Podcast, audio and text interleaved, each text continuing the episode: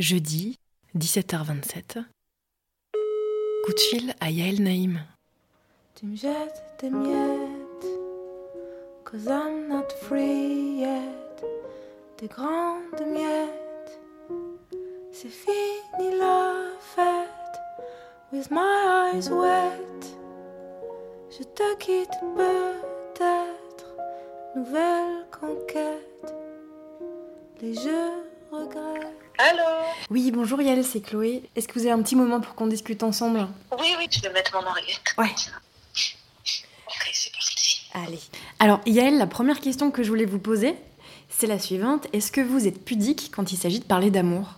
Euh, bah, on m'a jamais posé la question, alors je sais pas encore. Euh, C'est-à-dire, avec mes amis, non. Mais, euh, mais là, comme ça, on va voir. Alors voyons. Est-ce que par ailleurs vous vous considérez comme quelqu'un de romantique? Euh, oui, d'une certaine manière, et pas du tout euh, pour d'autres euh, pour d'autres raisons. C'est-à-dire, euh, je suis pas à la recherche du, du romantisme. Voilà, mais par contre, euh, ben, à travers la, la, la musique, c'est un langage. En fait, en fait, j'ai l'impression que quand on est habité par, euh, par un sentiment d'amour, en tout cas euh, beaucoup au début, on cherche des moyens d'expression parce qu'à un moment les mots euh, ne sont pas suffisants.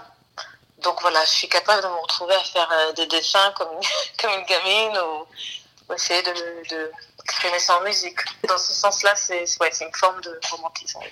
Alors justement, en quoi est-ce que l'amour euh, stimule et nourrit votre création? Ça stimule tout, ça stimule tout dans la vie. Pour moi, l'amour, en tout cas ce, ce, moment. euh, parce qu'il y a l'amour et il y a tomber amoureux. Je pense pas que c'est exactement le même état. Tomber amoureux, c'est aussi quelque chose qui se passe dans notre, dans notre corps, dans notre cerveau, qui, qui, qui nous cloue à. Comment dire Qui nous fait, euh, j'ai l'impression, de la manière la plus. euh, vivre le moment présent comme on, comme on a rarement accès.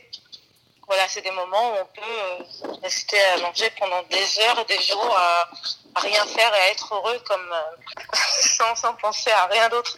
Alors précisément sur euh, cet état naissant de l'amour, euh, l'inamoramento, celui qui nous dévore, est-ce que vous pensez que c'est un état noble ou est-ce qu'au contraire vous le trouvez un peu grotesque? Euh, Parce que je précise, euh, les avis sont partagés là-dessus. Certains disent qu'il n'y a rien de plus insupportable et ennuyeux que quelqu'un qui raconte à quelqu'un d'autre à quel point il est amoureux. mais pourquoi raconter déjà? Je sais pas, moi, les, les expériences les plus fortes que j'ai vécues dans ma vie, c'était des expériences très simples où j'étais en isolation totale avec un truc que j'arrivais même pas à exprimer et où je pouvais même pas exprimer. C'est-à-dire, et là, tu gardes tout à l'intérieur de toi et ça devient très puissant, juste de ressentir le truc. Donc effectivement, c'est hyper ennuyeux de- d'entendre quelqu'un te raconter euh, combien il est amoureux, mais c'est pas pour autant que c'est pas incroyable à vivre. Donc on est plutôt du côté noble de l'affaire en ce qui vous concerne. Ouais. Ok. Alors, vous qui parlez beaucoup de vous dans votre art, euh, notamment dans le dernier album qui vient de sortir, Night Songs, qui est très intime, très introspectif, je me demandais malgré tout si se mettre à nu était un exercice difficile pour vous. Il y a deux choses. Déjà, pour moi, l'écriture de chansons, quand elle vient, c'est pas quelque chose que je j'appuie, pas sur un bouton pour que ça vienne. Donc quand ça vient, pour moi, c'est vraiment un cadeau et c'est quelque chose qui est pas que dans, qui m'appartient pas que qu'à moi en fait. C'est un moment qui me- qui arrive et qui est merveilleux et je le laisse sortir. Donc j'essaie de pas avoir de jugement sur ce qui sort, sur ce que je dis. J'ai tous les droits de dire tout ce qui me passe par la tête à ce moment-là c'est comme une feuille blanche et un- un- une écriture un peu euh, inconsciente, automatique. Donc j'aime et j'accepte tout ce qui sort de moi à ce moment-là sans jugement. Et ensuite, à partir du moment où ça sort, si j'aime ce qui est sorti, pas au niveau de, du fond, mais même au niveau juste, si je trouve ça touchant ou joli, bah, à partir de ce moment-là, ça, ça m'appartient plus, mais pour de vrai. C'est-à-dire que quand j'écoute une chanson très intime de Johnny Mitchell, à la limite, je, m'en fiche de pourquoi elle a écrit. C'est juste que ça me touche moi maintenant. Je ne sens pas que c'est un acte impudique, en fait. C'est juste quelque chose qui, qui passe par moi et qui va et qui va faire son chemin après. J'aime bien parler parfois même à des gens que je connais pas ou qu'on connaît peu et avoir des moments de vérité comme ça où on découvre que eh ben, on, on peut traverser les mêmes choses même avec des gens très éloignés de nous. Et donc on est moins isolé que ce qu'on pense.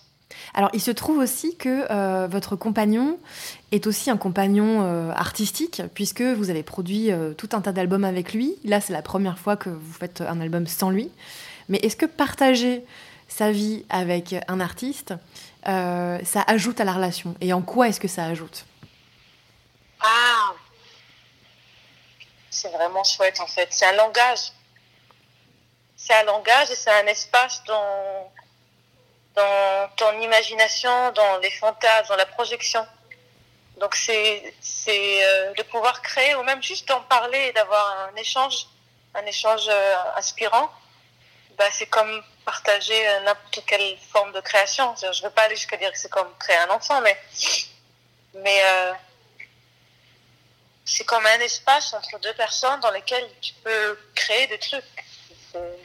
C'est une pièce supplémentaire dans la maison, quoi. Ouais, peut-être. C'est comme un truc qui te rajoute euh, plein d'espace. Un jour, on va oser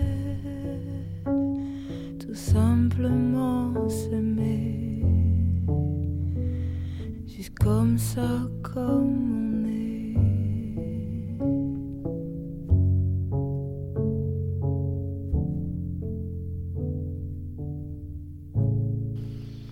Merci beaucoup pour ce temps. Euh, ce moment. Merci beaucoup. À bientôt. Bonne soirée. À bientôt. Au revoir. C'était la Love Line, un podcast de My Little Paris.